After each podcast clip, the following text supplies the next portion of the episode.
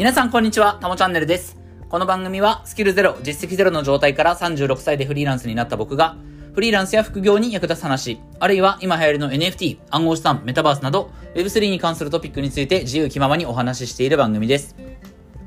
はい。ということで、今日も早速やっていきましょう。今日のタイトルはですね、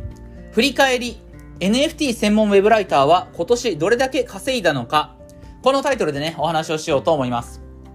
はい、えーと、今日は、まあ、12月31日ということで、いよいよ大晦日ですね、2022年も終わりということで、えー、まあ、振り返りの話をしようと思います。えー、まあ、この1週間ね、振り返り、何がしか振り返りの話をしようと思ったんですけど、やっぱりね、もう今週水曜日に、えー、リブライカーキャット LLAC のリリースがあったので、まあやっぱりその前後は、えー、その話をしなきゃいけないなと。後で、そのね、あのー、LLAC の投資でどれぐらいのリターンが今生まれてるかっていう話もするんですけれども、まあやっぱり今週はちょっとこの、国内のね、ジェネラティブの NFT の話をしなきゃいけないなっていうところがあったので、まあ振り返りではなくてね、NFT の話しましたけれども、今日はまあ最終日、本当に今年の最終日ということで、まあ改めて、えー、この1年間、えー、一、一フリーランスとしての活動を振り返って、まあ NFT 専門っていうね、まあちょっと、ちょっとどころかかなりニッチな、あの、特化型ライターとしてやってますから、まあそんなウェブライターとして僕はどれだけ今年稼ぐことができたのかっていうことを、えー、まあ数字も、あの、含めてね、えー、金額、具体的な金額も含めて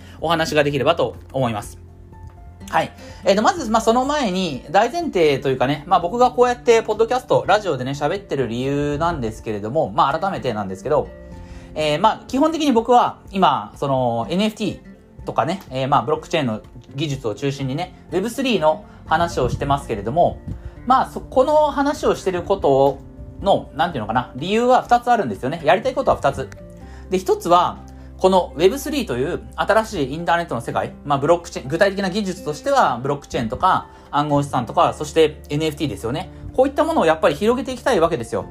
まあ、このラジオ聞いてる人の多くは、まあ、僕のリアルな知人でなければ、おそらくね、これ聞いてる人は、基本的に NFT とか、あの、ブロックチェーンとかね、そういった Web3 関連の技術に、まあ、少し少なからず興味がある。NFT 買ったことがあるっていう人もいるかもしれないんですけれども、やっぱり今波が起きてるじゃないですか。もう完全に時代の変わり目ですよね。今僕らが生きてる、まあ、僕が今これ配信してる技術だって、これはいわゆる Web3 じゃなくて Web2 のね、Web2 のインターネットの技術なわけですけど、まあまさにまあ、こう今、僕らが Web3 という新しい時代のインターネットのですね、その始まりの部分を作ってるわけですから、まあそこの、そこに起きつつある波をこう広げていくために少しでも尽力をやっぱりしたいわけですよね。う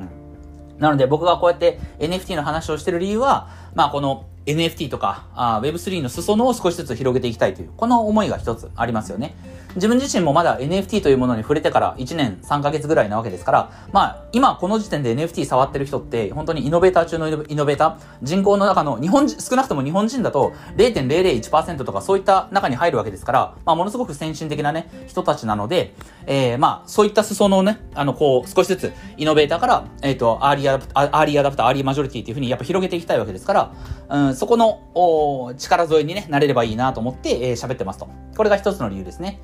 えー、そしてもう一つ、もう一つの理由は、まあ実はこっちがね、個人的には大きな理由なんですけれども、まあ僕は今、あの、会社に属することなく一フリーランスとしてやってますと。で、えー、まあその中で思うことは、やっぱりね、その、かつての自分のように、自分の人生こんなもんじゃないはずだってね、思いながら生きてる人っていると思うんですよ。まあ、これはね、やっぱり逆にフリーランス界隈で今生きてるからこそ、やっぱりみんなそんなことを思って、まあ、会社員をやりながら副業をやってるとか、会社員を辞めてフリーランスになったんだなっていうことは結構辞めてから感じるようになったんですよね。自分と同じ属性を持ってる人のコミュニティで、こう、いろ、いろんな人の発信を見てる中で、やっぱりこうみんな、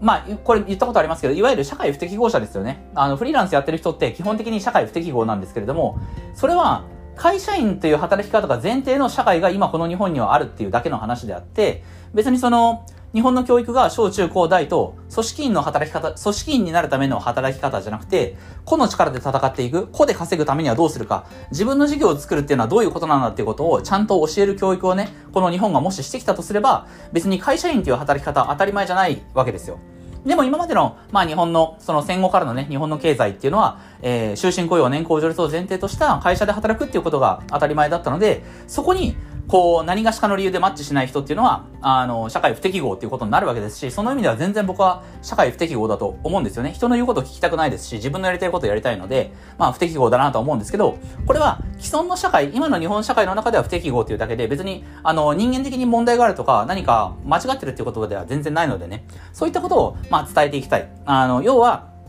その日々何か、あこんな生き方おかしいぞと思いながら、この、これからの人生どうなるんだろうっていうふうに、こう、漠然と不安を感じながら悶々と生きている人に対してですね、別に会社を辞めたって全然生きていきますよっていう、そのことをやっぱり伝えたいわけですよ。いつも冒頭の挨拶で、スキルゼロ、実績ゼロから、ゼロからやってますっていうふうに言ってますけど、いや、本当にスキルゼロ、実績ゼロだ、で始めたんですよ。ライターもやったことないし、NFT のことも、NFT っていう言葉すら知らなかったわけですからね。今から1年半ぐらい前の時の僕はね、NFT のことを知らなかったわけですから、まあそれでも全然やってきますよと。うん。まあそれどころか、まあこの、N、まあちょっと話戻しますけど、NFT とか Web3 っていうこの、えー、成長産業ですよね。新しい市場で、今まさに市場ができているこの領域で、えー、戦っていく。そこに勇気を持って足を踏み入れることによって、まあ割とね、簡単に、まあわかりやすく言うと、会社でもらってる時の給料の2倍、3倍の収入は稼げますよっていう話を、やっぱりお伝えしたいと思うんですよ。うん。その、これはまあフリーランスとしてのポジショントークでしかないんですけれども、やっぱりその、会社員っていうのは絶対に収入の上限が決まってるんですよね。でもフリーランスっていうのは、えっ、ー、と、月に100万とか1000万とか稼ぐことは、特に、えー、難しくはない。まあ、めちゃくちゃわかりやすく言うと、えっ、ー、と、僕は今週500万円ぐらいお金を拾ったっていう現実、事実があるんでね。まあ、要は、あの、LLAC ですけど、LLAC の NFT を買って、えー、それで、えー、1週間というか、まあ、そうだな。28日にリリースですから、今日31やから、4日間か。まあ、約3日か4日で、え、500万円ぐらい資産が増えたってことになりますから、まあ、そういったこともあるわけですよね。これってでも会社員の勤め方をしてたら、まあ、異次元の出来事だと思うんですけれども、ちゃんと勉強して、そしてそこで勉強した上で勇気を持って、その新しい領域に足を踏み入れれば、そういったことは全然普通に起こり得る。これは、正直、会社勤めしてた時には、ま、もう本当に見えない世界なんですよ。でもやってみたら、そこは意外と、うーん、まあまあ、勉強は必要だし、勇気も必要なんだけど、決して難しくはない。誰だってできることだとは思います。はい。なのでね、えー、まあ僕自身の経験も通じて、その、自分自身の人生をですね、自分らしく、えー、そして自分のために生きるっていうこと、そのことを伝えたくて、えー、こうやって日々喋ってるっていうところがあります。はい。まあ最近はね、あのー、ちょっとずつこの配信を聞いてくれてる人も増えてきてるというかね、えー、まあ、このポッドキャストの配信聞いてますとか、えっ、ー、と、あとはツイッターかな？ツイッターの内容をいつも見てくださってる方がいて、えー、そういった方がね、あの、応援してく、してますということを、あの、お言葉もいただいたりとかね、これすごく、あの、嬉しく思ってます。はい。えー、まあ、なのでね、えー、まあ、自分の発信してるこの言葉にも少し、まあ、意味はあるのかなということを少しずつ感じながら、えー、やってますんで、うん。あ、ただね、そうだな、そういった、その、ちょっと話それますけど、NFT とか、この Web3 関係のことやってる人って、僕基本的に個人事業でやってる人たちが多いんだろうなって思ってたんですけど、意外とね、会社員まだやってますっていう人結構いるんですよね。うん。だからそういった人たちにも、やっぱりね、あの、いや、あなた今からこの NFT 触ってるんだったら、全然会社辞めても余裕でなんとかなりますっていうことを、やっぱり伝えていきたいなと思いますので、うん。なのでね、僕はもうこのラジオの内容は、基本的に今年の、えー、9月からはですね、えー、まあ、フリーランスとして働いていく、その働き方と NFT というもの、Web3 というこの新しいインターネットをこう組み合わせて、えお話をするっていう、もう完全にこれにあの重きを置いて喋ってますんで。えっ、ー、とね、まあ今この配信が初めて聞くっていう人いるかもしれないですけれども、えっ、ー、と今年の9月24日ぐらいからの配信が、えー、まあその割とこう本当に毎日そこから1日も休まず休まず配信をしてて、え割とこうフリーランスとしての生き方、そして特にその NFT 専門ウェブライターとしての、まあ、働き方とか仕事の仕方とかね、NFT 関係の最近の様子とか、あそういったことをお話ししてますんで、まあね、あの、今日一応、振り返りということですんで、今年はね、9月23日かな？4, ?4 日かな？ちょっと忘れたけど、9月24日ぐらいから、えー、毎日配信してる内容は、まあぜひね、えー、遡って聞いてみていただいてもいいんじゃないかなというふうに思います。はい。ということで、えー、今日はね、前置きが長くなりましたが、これなんで長くなってるかっていうとね、今日珍しくね、ここの、今お話しした部分は、だいぶね、文章をちゃんと書いたんですよ。あのー、やっぱり振り返りということで、振り返りをした上で、このラジオをちょっと撮ってるので、えー、普段はね、原稿なしで喋ってるんですけど、今ここまで喋った9分間の内容は、割とね、原稿っぽい内容がある、うん、形でね、えー、喋ってますと。原稿あるとね、長くなるね、やっぱダメだな、これ。うん、今ちょっと改めてこれ反省。原稿ありで喋ると、喋りたいことが増えちゃって長くなるので、ちょっとやめますと。あの、やっぱりまた引き続き、原稿なしでね、喋っていきたいと思います。はい。えっ、と、ここからはね、あの、今日は別に、この先は、あの、特に、あの、喋る内容を決めてないので、え今から自由に喋っていきたいと思うんですけど、はい。えー、っと、今日の本題はですね、まあ、タイトルはもう一回、えー、繰り返しますけど、NFT 専門ウェブライターとは、NFT 専門ウェブライターは、えー、今年どれだけ稼いだのかっていうことで、えー、僕自身のね、えー、今年の、おまあ、収入についてね、お話をしようと思います。まあ、さっきも言った通り、会社辞めても全然どうにかなるよっていうことをお話ししてるので、まあ、あの、かなり具体的な数字も含めてお話をしようと思いますと。はい。えっ、ー、と、まず、僕はですね、あ、いつもこの音声配信の、えー、なんか概要欄みたいなところにですね、あの、ノートの僕の自己紹介ページのリンク貼ってますので、ノートの1記事貼ってますんで、そちらもね、合わせてご覧いただければと思いますが、あれ11月で止まってるな。ちょっと更新、最新にはなってないですけど、まああんまり変わらないので、えー、11月時点の最新の状況だと思うんですけど、またノートの自己紹介記事もね、ご覧いただければと思いますが、えー、っと、僕はね、今、あの、ライター業と NFT 投資と、えー、そしてまあ、 Move to Earn、まあ、つまり STEPN ですよね。まあ、 STEPN と Sweatcoin なんですけど、まあ、そのあたりで、えー、生計を立ててますということになりますと。はい。収入口はまあ3つですね。ライターと NFT 投資と、えー、そしてムーブトゥワン。まあ、具体的にはステップンですけど、やってますということですね。えー、で、えっ、ー、と、今年1年間でいくと、えっ、ー、と、ライター業は、今年1年は、えー、つい最近ね、あの、割と高単価な案件が受注できそうですとか、今まで継続依頼いただいてる方から、クライアントさんから、えー、新たに高単価の単件案件をいただけそうですっていう話はしてましたけれども、それはあくまで最近、えー、の話なんですよ。最近、あの、高単価の案件が始まりそうだ。まあ、実際にもう始まるんですけど、始まるので、えっ、ー、と、もう今年、今年じゃねえや、えっ、ー、と、明日から2023年なんで、23年、来年の2月頃からは多分、えー、振り込まれる額が増えると思います。はい。ライターとしての、えー、実績は、えー、実際にね、自分の口座に振り込まれる、あのー、所得、えっと、報酬がね、報酬が増えるのは多分2月頃からだと思うんですけど、まあ一応もうその案件はスタートしますっていう状況にはなってるんですが、えー、なので逆に言うと、えっ、と今年1年ですね、2022年1年間は、えっ、とライター業はね、そんなに金額的には大きくないんですよ。収入はそんなに大きくなくて、多分ね、200万ないんじゃないかな？多分、200万ないと思うんですよ。ライター業は、え、というのも、えっと、去年の今ですね、2021年の、えー、12月の収入は、初めてそこからライター始めて、えー、月収6000円だったんですよ。月の収入6000円。ね。ウェブライターとしてデビューした去年の初月は6000円なんですけど、ただね、あの、まあ、これはもちろん、か以前どっかで喋ってるんで、ちょっと過去の配信聞き返してもらったらいいと思うんですけど、えっと、初月から文字単価1円の案件はいただくことができたんですよね。文字単価1円。ライターって大体、その本当に実績なし、スキルなしでデビューするときは、もう0.1円とか、文字単価1文字、1文字0.1円とかね、そこら辺からスタートすることが多かったりするんですけど、やっぱりね、NFT っていうものについて書ける人がいなくて、えまあ、要はライター、NFT かけ、のことを書けるライターっていないんですよね、全然。なので、え昨年の今の時点から、まあ、初月から、えいきなり1文字1円の案件は、え受けることができましたと。ただ、まあもちろんデビューしたばっかりですから実績もないので、まあなんとかちょっとね、あの、スタート切って最初は6000円というところから去年始まりました。で、えっ、ー、と、1月が1万円ぐらいで、2月が6万円だったかな確か2月のライター収入月収6万円だったと思うんですけど、まあそこら辺からちょっと波に乗ってきたんですよね。で、えっ、ー、と、ただその後、えー、まあこれ過去の配信でも喋ってますけど、3月からステップンを、まあ本格的に始めて、ステップンでね、結局爆撃を得てしまったので、ライター業をね、まあちゃんと、あのー、継続してお仕事をいただいてるクライアントさんとのお仕事はちゃんとやりつつも、えー、3月以降は、新規営業ってしなかったんですよね。新しいクライアントを獲得しようということをしなかった。うん。僕はやっぱり NFT 専門ウェブライター名乗ってますんで、その、ライターとしていろんな、こう、スキルを、ライターとしてのスキルを高めるとか、いろんなジャンルを幅広く勉強するんじゃなくて、あくまで僕はね、NFT の人なんですよ。自分自身で自分を、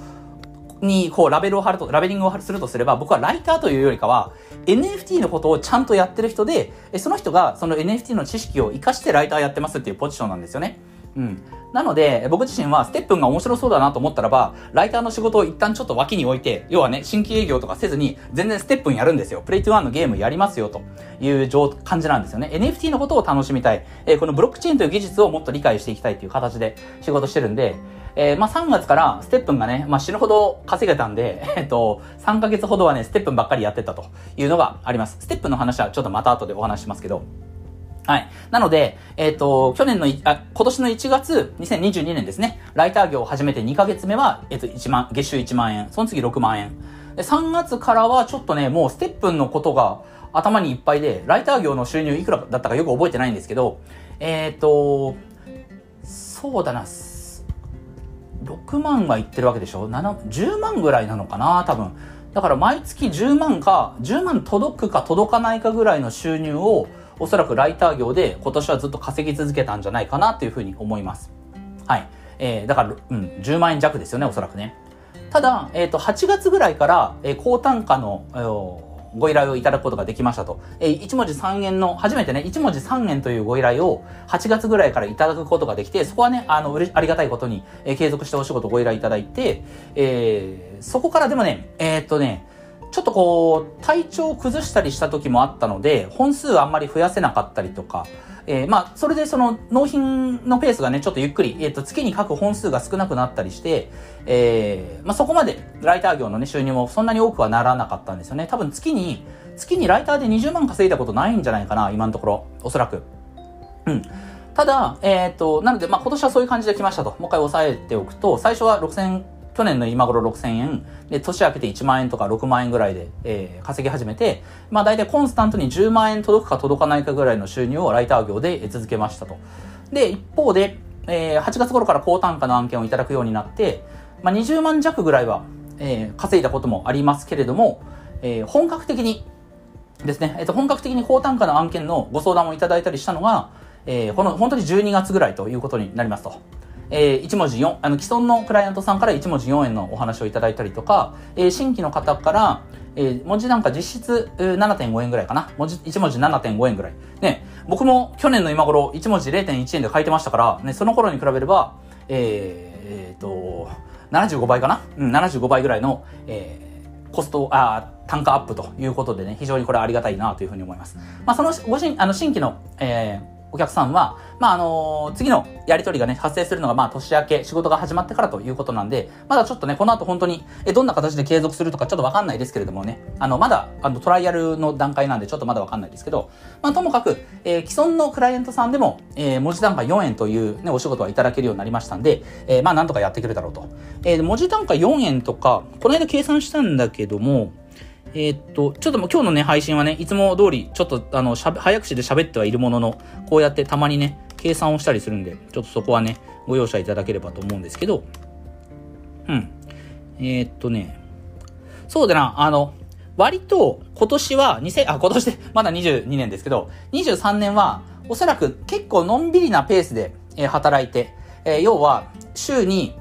えー、たと、週に4日間、なんだろうな、1日8時間労働を週4日ぐらいやって、まあ3日間、のんびりしつあの仕事するみたいな。あるいは、えっ、ー、と、週5日間ぐらい、ゆるゆるゆるゆるゆると働いて、まあ、週休2日。もう週休2日多分確保余裕でできますよっていうペースで働いたとして。つまりまあ普通の会社員ですよね。残業なし。1日8時間働いて、えー、週2日休むっていうくらいのペースだったら、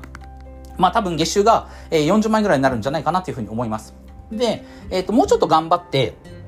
えー、週に、えー、5日間、まあ8時間から10時間ぐらい働きますよと。で、土日も、まあそうだな、あの3割ぐらいの力で仕事しますよっていう感じだったら、まあ月5、60万ぐらいは行くような気はしますと。はい。で、えっ、ー、と、会社員時代と同じぐらい、あの、パンパンで働いてれば、えー、ライター業だけで月100万ぐらい行く川山用はなんかできそうだなっていう感じはありますと。ただね、もちろんこれは、あの自分がこなせる限界を計算した時に月100万っていうだけで、本当にね、それだけのお仕事をいただくかどうかっていうね、あの、そこ、要は、そのたくさんご依頼をいただけるとも限らないわけですからね。あの、僕の今、川山用の中では、このお客さんから月4本って想定してるけれども、あの、今月は月3本でお願いしますとか言われる可能性もあるのでね。あ、そうそうそう、これから、あの、クライアントワークで、副業とかフリーランスの仕事をしていきたいなと思う人は、この点すごく重要だなというふうに思います。あの、自分のリソース、自分のキャパでは、こんだけの本数をこなせるから、お任せくださいっていうふうに言ったとしても、やっぱりクライアントさんも任せれる仕事の量というか、あるいは予算とかもありますから、自分が思い描いているだけの仕事をね、いただくことができないっていう可能性もあります。うん。なのでそこはね、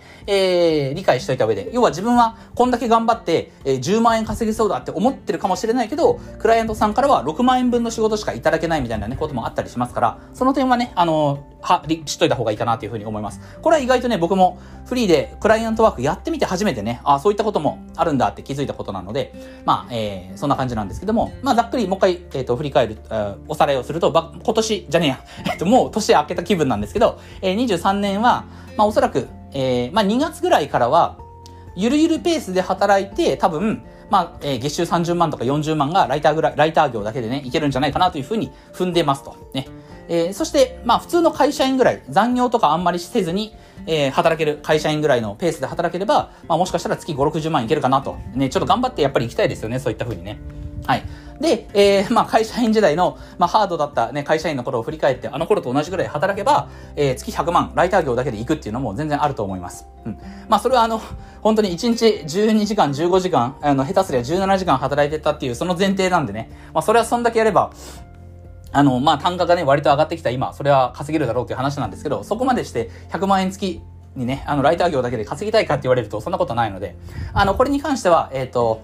2、3日前かな。なんか、今週、確かね、どっかで、えー、なんだっけな、なんかそんな、そんなタイトル、えー、本気で、あ、えっとね、たし、なんだっけ、頑張らずに働く仕組みを真面目に、頑張らずにお金を稼ぐ、ことを真面目に考えなさいみたいなね、タイトルの配信をしましたんで、まあそちらも聞いてもらったらいいと思うんですけど、まああの、あの、精一杯フルフルに頑張って稼ぐんじゃなくて、まあゆるっとね、やっていきたいかなというふうには思います。はい。えー、というのも、えー、ゆる今年もね、なんだかんだね、あの、ライター業として実績は積み上げてきた、えー、積み上げてきて、積み上げてきたけれども、けれども、さっき言ったように、月の収入っていうのは、えー、今年の前半は6万円とかね、10万円弱。えー、今年の中盤以降も、8月以降も、まあ、20万円届かないぐらいだったんですよね。うん。じゃあ、えー、その間にどうやって、ね、月数万円で生きてる、生きていけるわけないですから、じゃあその間の収入どうやって、あの、確保したんだっていうことなんですけど、えー、これがまず一つがステップンですよね。えー、歩いて暗号資産を稼げる、えー、Move to Earn のサービス。まあ、あの、NFT のこと知ってる人は多少聞いたことあると思いますけど、えー、Play to Earn という概念がありますよね。Play to Earn。遊んで、えー、お金を稼ぐ。えー、これは遊ぶっていうのは何を遊ぶかっていうとゲームですよね。ゲームを遊んで暗号資産を稼ぐと。えー、そしてその暗号資産を稼ぐために必要な投資が必要なんですけど、えー、その投資っていうのは何かっていうと NFT を買うっていうことなんですよね。えー、自分の日本円をえー、イーサリアムみたいな仮想通貨に変えて、そのイーサリアムを、え、アプリの中に送り込んで、え、そこで NFT を買うと。ね。え、そしてその NFT を用いて、え、ゲームをプレイすることによって仮想通貨暗号資産を稼ぐということができますと。で、その暗号資産は最終的に日本円に戻すことができるということですよね。で、えっ、と、これで僕はステップン今年、あの、かなりハマってやりましたと。えー、ステップンに総額100万円ちょい、えー、投資をして、えー、さらにゲーム内でね、再投資する必要もあるんで、あの、稼いだ暗号資産をね、再投資する必要があるんで、再投資の分まで含めれば、多分投資額200万円以上にはなってるんじゃないかなと思いますけど、まあ一方で、えー、300万円くらいかな、えー、歩いて、えー、GST という仮想通貨稼い、稼ぐことができたんで、まあそのステップンでとりあえず、当面のまあ3ヶ月分か4ヶ月分ぐらいの生活費は稼いだのかなという感じになります。いや、本当に、あの、単なる、これはもう本当振り返りですけど、えー、ステップにやってた時の最高時給は12万ですね。えー、1日1時間、えー、お散歩して12万円稼いだっていうのは、まあ、一番多分最高の記録なんじゃないかな。で、えー、まあ、その前後もね、1日1時間歩いて、えー、8万円とか、えー、5、6万円とか、まあ、ちょっとさ、2万円とかになってきたら下がったなって思ってましたけど、ね、今が冷静に考えれば時給2万円ってやばいでしょっていう、しかも散歩してるだけで2万円ってね、頭おかしいよねっていう話なんですけど、まあね、あの、これは NFT とか、この Web3 という世界に全く、う馴染みのない人に、ね、してみれば、はっきり言って都市伝説レベルだと思うんですよね。そんなことありえないと。詐欺でしょっていうふうに思うと思うんですけど、これ事実なんですよね。僕は、えー、ステップのスニーカーを15足、16足かな。16個の NFT を買って、えー、毎日1時間歩いて数万円稼ぎ続けたっていうのが今年の3、4、5月です。えー、3月確か60万ぐらいなんじゃないかな。えー、4月が140万、5月が50万円ということで、まあ3、4、5月だけ、えー、飛び抜けて稼げたということがありましたと。えー、ただそのステップは、えー、今はね、えー、もう本当にその爆益が狙えるサービスではなくなって、え、今の僕だと、えー、1日1時間散歩することによって多分、えー、260円ぐらい稼げますね。あの、最大12時間、あ、12万円稼げたんですけど、今はね、えー、ステップの時給は260円ぐらいになっちゃったということでね、まあなかなか厳しいものがありますが、今でもね、あの、たまに、っていうか、外に行って、こう、ステップン起動する余裕があるときはね、ステップンやってますと。今でもね。あの、時には、1日 1, 時間、時にはというか結構行ってますね。あの、1日1時間の散歩の時間をとって、えー、そこで、まあ、GST 稼ぐとか、えー、ジェムを狙ってね、ジェムを、あの、ミステリーボックスっていうその、アイテムのドロップがありますんで、それ狙ってね、散歩するとかいうことは知ってますと。はい。で、えっ、ー、と、まあ、このステップをはじめとしたムーブトゥアンとか、あるいはプレイトゥアンなんですけれども、まあ、2023年は別にね、これがその、主たる収入源になるとはあんまり思ってはいないんですが、まあ、とは言ってもね、今年そのインタビュー記事をいろいろ書かせていただいた中で、えっと、 Axie Infini、Axie Infinity のプロプレイヤーの方とか、えー、まあ、プレイマイニングですね、ジョブトライブスとかがリリースされてる PlayMining の、あの、ね、あれを作っ、 PlayMining とかを運営してる、あの、デジタルエンターテイメントアセットの山田さんとかにもね、あの、インタビューさせていただいて、やっぱり、その、 Play to Earn のゲームの可能性はすごく感じてますし、まあ、特に、あの、メタバース絡みじゃない簡単なゲームであればね、多分2023年結構伸びてくると思いますので、まあ、このゲーム領域引き続きね、貼っていこうかなと。今週はね、あの、国産のジェネラティブ NFT がすごい盛り上がっているんで、僕もそっちをね、よく見てますけれども、あのー、僕はあくまで、あの、NFT 専門ウェブライター、Web3 専門ウェブライターなので、別に国産ジェネラティブに限らず、あの、いろん、いろ、あの、広くいろんな領域見てます、見てるつもりなので、まあ、プレイトゥワンのゲームもね、何か面白い動きがあれば、えー、引き続き見ていきたいなというふうに思ってます。まあ、あの、サンドボックスとかね、来年なんか動きもあるかもしれないので、えー、引き続きそこら辺は注視していきたいかなというふうに思います。はい。えー、なので、まあ、ここまで振り返ると、えっ、ー、と、ライター業としてどれぐらい稼いだかは、お話ししましたし、えー、こ、来年、2023年どれぐらいになりそうかもお話ししましたと。えー、ステップンは、今年はすごく爆撃を得た瞬間もあったけれども、今はそういった状況ではない。えー、ただ、えー、プレイトゥワンのゲームは来年伸びてくるかもしれないので、引き続き見ていきたい、見て、見ていきたいなということですね。はい。えー、そして、一番最後、ね、最後にこれだけお話ししておきたいんですけど、えー、っと、最後は NFT の投資ですね。NFT 投資はね、なんかね、いや、本当に自分が、まさにね、世界の、今この世界で最先端の領域にいるんだなっていうことがね、本当に痛感しますよね。えー、NFT 投資。つまり、まあこの、Non-Fungible Token って言いますけど、非代替性トークンですよね。えー、まあ、仮想通貨、いわゆる一般的な仮想通貨暗号資産っていうのは Fungible Token、まあ、代替可能なトークンって言いますけど、まあ、代替が効かないトークンということで、唯一無二性を持ったそのデジタル資産としてね、NFT っていうものがありますけれども、まあ、ちょっと技術的なことはちょっとはしょりますが、まあ、その NFT っていうのは今、アート作品、まあ、特にその PFP と呼ばれるね、SNS アイコンに使われるような、えー、NFT、えー、あ、えっ、ー、と、アート作品としての、えー、PFP、あ、NFT がね、盛り上がってるわけですけれども、まあ、あ今年結構ね、あの、NFT 買いました、僕も。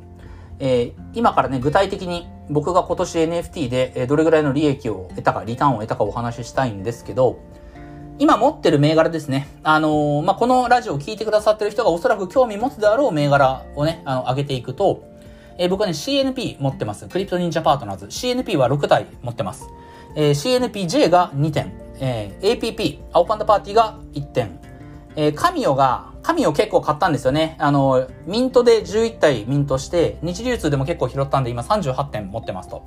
で、えっ、ー、と、次にタグ、えー、東京オルタナティブガールズが6体持ってます。あ、タグもね、そういえば2時で拾ったな、ちょっと。うん、思い出した。うん。3体ミントして、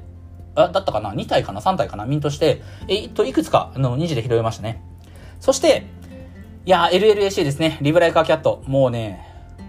すごいよね。これが8体ね、あの、アロリストいただけたっていうのはもう、なんかこう、すごいことだなと思いますね。8体。はい。えー、そしてあとは、まあ、うじゅ、あ、うじゅうなさんの4コマ、あの、CNPJ ファウンダーのうじゅうなさんの4コマも入ってますけれども、まあ、これはまあ、フリーミントなのでいいとして、はい。これがですね、えこれらの NFT が、まあ、莫大な、いや、本当にね、文字通り莫大なリターンを今、発生させてくれているということなんですよね。えっ、ー、と、ここからは日本円建て、イーサリアムじゃなくて日本円で、ね、イメージしやすいように日本円でお話しますけれども、えっ、ー、と、まず、え CNP が、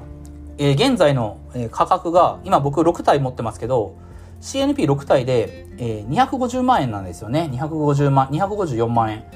で、この CNP 僕は買うのにいくらお金使ったかっていうと、7万円なんですよね。だから7万円が、えー、今、250万円になってるので、えリターンは36倍ということになってますと。36倍。ね。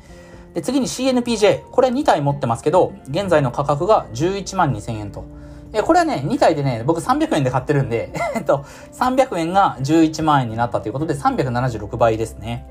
えー、そして次に、えっ、ー、と、青パンダパーティー。これはなかなかすごくて、まあ1個しか持ってないですけど、1個で今20万4000円と。えー、購入価格が240円ですから、えー、倍率は850倍のリターンですね。えー、そして神代。神代は、えっと、まだね、えー、38体で71万円ですけど、でもね、だいぶ伸びましたよね、これね。えー、38体で71万円。えー、購入した価格が全部で7万7千円なので、9.3倍みたいですね。いや、でも、株式とかでもね、株の投資とかでもこんなんありえないから、これすごいですよね。神代が9.3倍ですと。で、次、タグ。タグが、えー、6つ持ってて、今16万円ですね。で、購入した金額が全部で1万9000円なんで、1万9000円が16万円ということで、8.3倍と。ね。そして、LLAC ですね。LLAC。アローリストが手に入れられなくてね、ちょっとこう、悔しい思いをした方もいると思うんですけど、実際ね、今、アローリストをいただいてね、あの、LLAC 手にした自分はいくら含みを、含み益を得ているかというと、LLAC 今8体持ってるんですが、僕がね、LLC 購入した金額はね、1820円なんですよ。8体購入して1800に、1280円、ごめんなさい。1280円ですね。1280円。で、今の価格がいくらかっていうと、えー、520万円と。520万円。頭おかしい。頭おかしいでしょ、これ。1200円がね、520万円になるんですよ、4日で。え、倍率が4070.3倍と。えー、いうことで。でもさっきフロア価格見たらちょっと下がってたんでね、今多分500万円切ってると思うんですけど、えー、まあ、1300円の投資が4日で500万円超えると。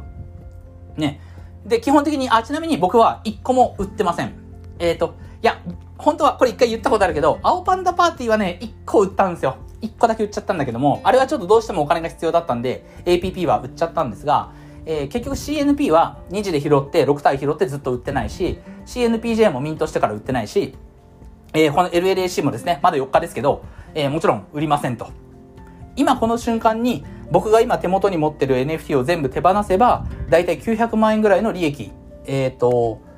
16万8000円分の NFT 買ってるんで、16万8000円が900万円になったっていうことなんでね。まあ、ものすごいリターンなんですけれども、僕はこれ売りませんと。うん。で、あの、今日さっきね、あの、こうよく知ってる方とちょっとツイッターで話をして、えー、まあ家族とかに話せばね、なんで売らないのと、なんでこの LLAC とかいうこの猫の NFT1 個で60万円になってるのになんで売らないのっていう話になるということの話もあったんですけど、えっ、と、これは基本的に売らないですね。あの、もちろん、何かめちゃくちゃお金が困った時に、お金に困った時に、いつでも手元にこれだけの金額があるっていうのはすごくこう、まあ心強いことではあるんですけれども、えー、これ売らないですと。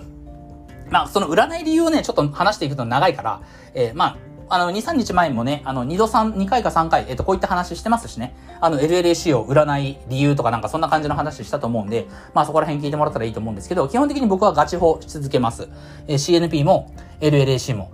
まあ、ちょっと突っ込んだ話ですけど、あのー、CNP がね、あの、NFT ファイっていう、あの、NFT を担保にお金を借りれるっていう仕組みがね、あの、できて、もう、あの、採用されたんで、CNP が NFT ファイの対象として採用されたんで、まあ、それでステーブルコイン借りるとか、ああいうことはありかなと思うんですけど、まあ、別に自分の生活のためにね、あの、なんかステーブルコイン借りてもどうかなと思うので、まあ、しかも借りれるステーブルコインが確か DAI だったので、暗号資産連動型のステーブルコインなので、まあ、ちょっと、うん、触るのちょっと怖いなっていう思いもありますから、まあ、別に NFT ファイっていうサービスを使うことはないとは思うんですけど、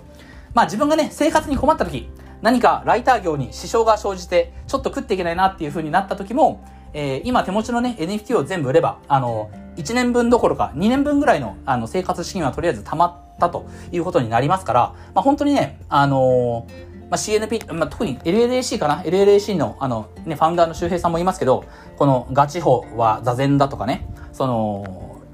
要は、うん、LLAC というその、作品の、まあ、文脈でいろんなこの、LLAC、NFT を持ち続けることの意味合いとか、そういったことを語られますけれども、まあ僕にとってはやっぱりね、CNP も LLAC もお守りなんですよね、言うたらば。うん。もちろんその、自分と向き合うための、NFT、LLAC だったり、まあ、CNP だったりするわけですけれども、まあ何か本当にね、何かあった時に、こう自分の身を救ってくれる、うまあお守りみたいなものとしてね、僕は、あこの CNP、NFT をね、今保有し続けてるというところもあります。まあその点は、えっ、ー、と、多分1ヶ月ぐらい前にね、CNP は僕のお守りみたいな配信もしてると思うんで、まあ聞いていただけたらいいかなと思うんですけど、まあ、あの、今すぐこれを売ってね、別にお金が欲しいわけではないので、えっ、ー、と、今すぐこれを売って利確してね、あの、リターンを得ようという、確定させようというふうには思ってないので、えー、まあ、引き続き、これらは、えー、持ち続けようかなというふうに思います。まあこれも昨日か一昨日話しましたけど、あの、イーサリアムの価格がね、ガクッと下がれば、まあこの NFT の価値も下がりますし、あ価格も下がりますし、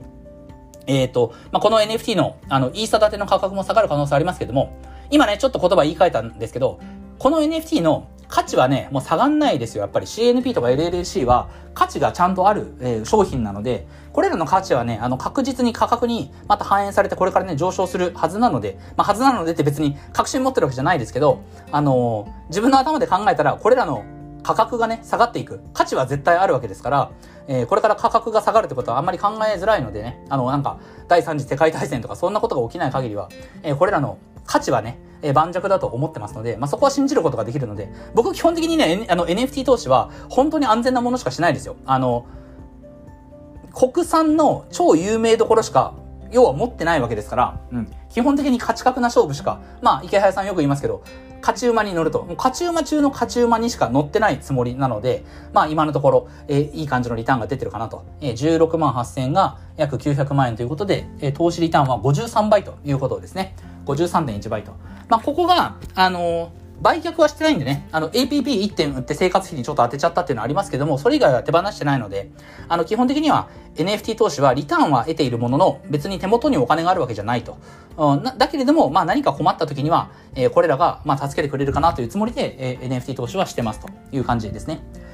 まあ、なので来年、2023年も、まあ、例えば、えー、ね、クリプト忍者のね、池早さんと共にクリプト忍者を生み出した、えー、リツさん、リツ先生とかね、リツ先生のティーマジェネとか、あとはザナとか、あと鳳凰もありますよね。えそういった、まあ本当にこう、よくみんなが、あこの界隈の人だったらみんな知ってるっていうプロジェクトは、ちゃんと押さえていきたいと思いますけれども、まあ、ライター業をね、ちゃんとやる、あの、当然やってますんで、まあそっちの仕事もね、しつつだと、えー、全ての情報を追っかけていくことできないですから、まあ、あの、いろいろこうバランス見ながら、えー、ライター業と NFT 投資と、そしてまあ、ゲーム関係ですよね。まあ今年は Play to Earn だったけど、あ、 Move to Earn だったけど、まあ来年はまた何かあるかもしれないというところで、えー、この3本立てでね、とりあえず来てますと。